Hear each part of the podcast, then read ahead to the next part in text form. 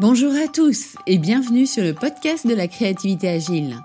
Je suis Séverine, consultante et animatrice en intelligence créative, idéation et communication.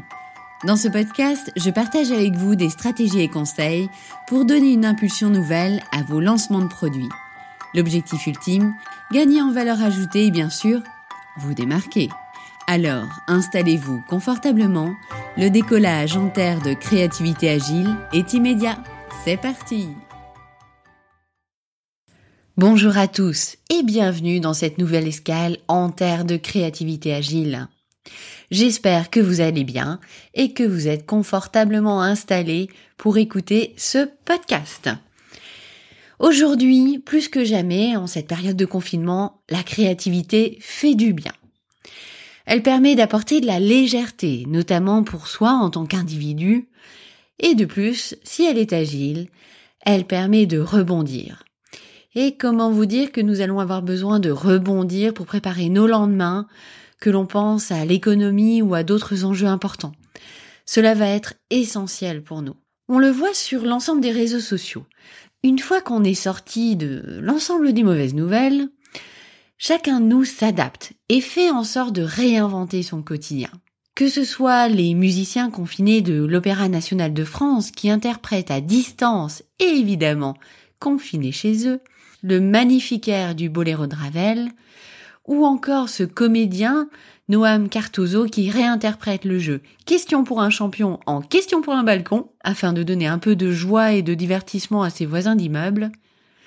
Faire appel à sa créativité et son imagination permet de donner une nouvelle dimension à notre quotidien, un nouvel élan.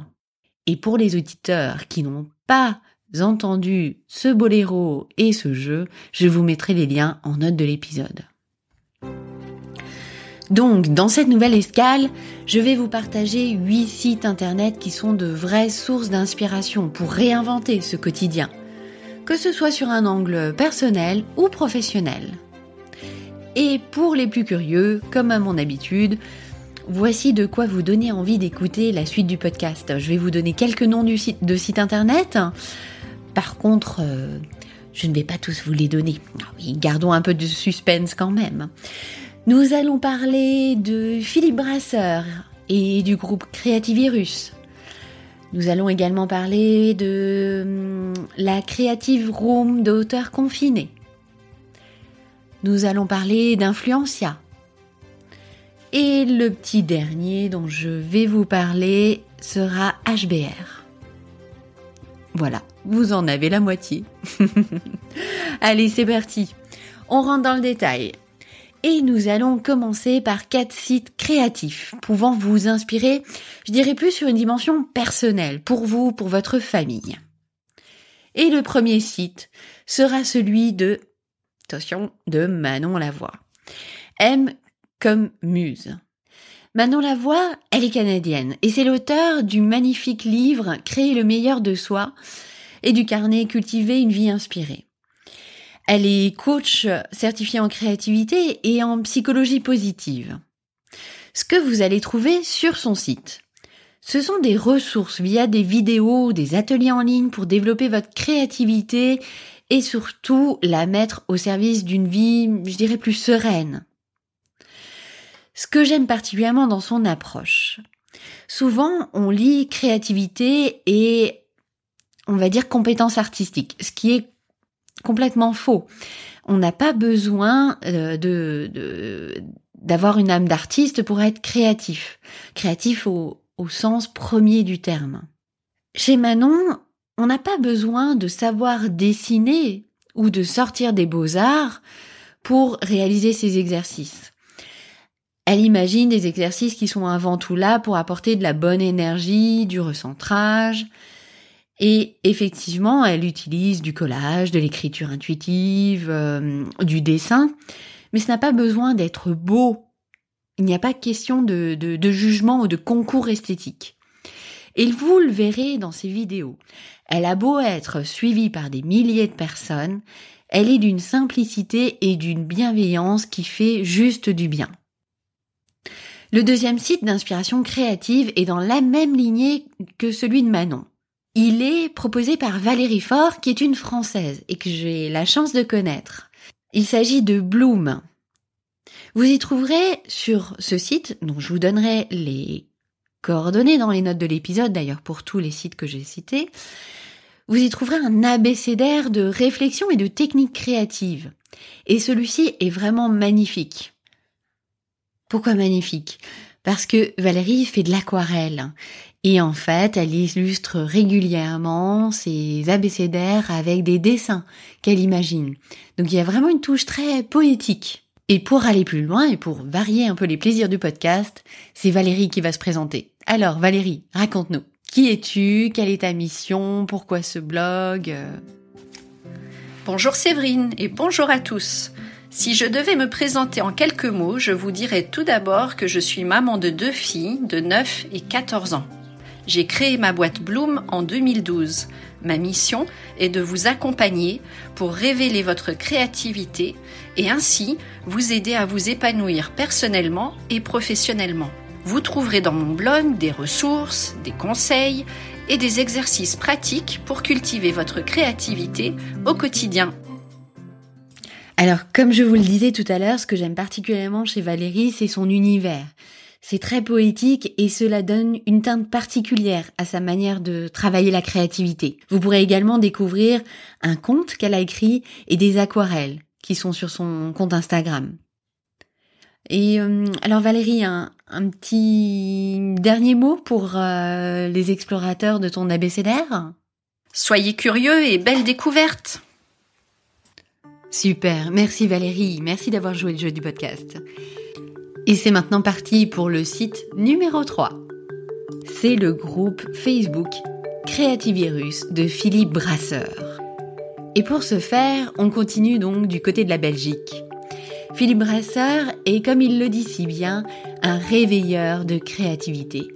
Il a d'ailleurs écrit et illustré de nombreux ouvrages permettant de réveiller et de sensibiliser les plus jeunes à l'art de la créativité. Euh, plus jeune et d'ailleurs moins jeune, hein. j'avoue que dans ma bibliothèque, j'ai le bonheur d'avoir notamment le manuel de la pensée géniale. Je vous dis rapidement un petit mot sur, le, sur ce livre. En fait, l'idée est la suivante. À défaut de devenir le nouveau Léonard de Vinci, vous pouvez apprendre à penser comme lui. Dans ce livre, en fait, Philippe décrit le travail et la manière de réfléchir, d'agir, de créer, d'imaginer de, grands noms de la créativité, comme Einstein, Disney, Copernic. C'est une approche créative qui vise à se mettre à la place de la personne, et pour cela, eh bien, évidemment, il est important de bien le comprendre. Et donc, il a décrypté vraiment chacun de, de, de ces euh, génies créatifs pour qu'on puisse se mettre dans leurs chaussures.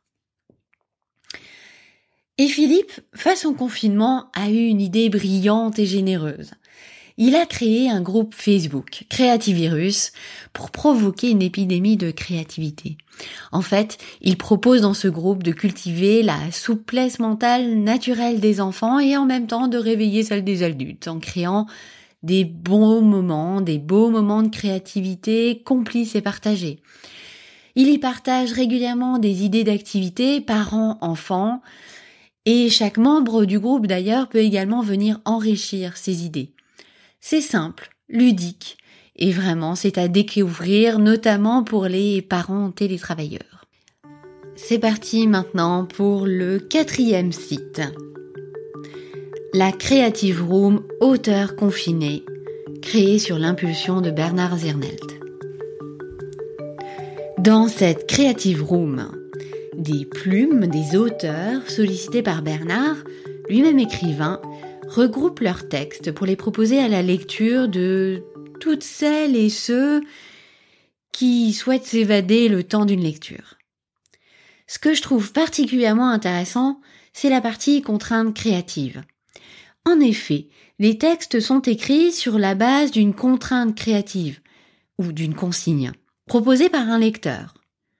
Par exemple, écrire un récit avec des animaux, Faire un lipogramme, c'est-à-dire écrire un texte sans une lettre spécifique, comme le A. Raconter votre plus grosse peur au passé simple, faire un acrostiche. Vous allez vous régaler à découvrir des textes et des auteurs qui s'en sortent avec ingéniosité et merveille dans l'écriture des textes sous contrainte. Il y a déjà plus d'une quarantaine de textes et je ne peux résister à vous mettre en lien les textes qui ont été écrits sous une consigne créative que j'ai transmise, à savoir euh, l'une de mes chouchoutes, hein, euh, l'alphabet. Je vous en ai parlé dans un podcast précédent qui évoque euh, une méthode pour challenger ses idées. Pour trouver cette Creative Room, il vous suffira d'aller sur Panodyssée ou de regarder évidemment dans les notes de l'épisode. Panodyssée est une plateforme française qui permet de partager du contenu. Elle est très intéressante à découvrir. Donc allez-y. Et d'ailleurs, n'hésitez pas à contribuer. Si vous souhaitez prendre la plume et tenter le challenge, c'est ouvert à tous. Et c'est vraiment dans un esprit de bienveillance. Vous pouvez également proposer des consignes de création. J'avoue que j'ai trouvé ça particulièrement intéressant de proposer une consigne et de pouvoir lire après les textes qui en sont ressortis. C'est vraiment très chouette. C'est un vrai coup de cœur pour moi, cette Creative Room. Vraiment. Et maintenant que nous avons vu les quatre premiers plus axés sur le côté, on va dire personnel, nous allons nous pencher sur le côté un peu plus professionnel. En gros, si vous êtes dans le marketing, la communication, la direction des ventes, la R&D, vous devriez trouver votre bonheur. Et en premier lieu, c'est vrai, j'en ai déjà parlé, mais c'est un de mes chouchous, Creapills. C'est un site qui est une vraie pépite d'idées créatives que ce soit en lien avec des idées marketing, artistiques, des innovations, des idées nouvelles, franchement, je ne peux que vous conseiller d'aller voir ce qu'ils font.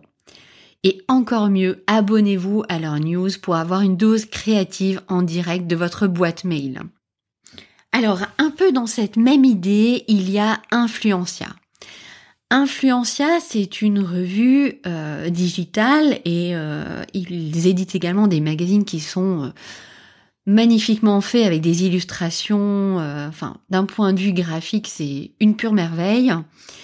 Et pour le coup, je trouve que leur positionnement est vraiment bien expliqué dans leur descriptif. Ils se présentent comme la revue de la communication des tendances et de l'innovation, destinée à tous les curieux et enthousiastes qui désirent faire avancer leur entreprise.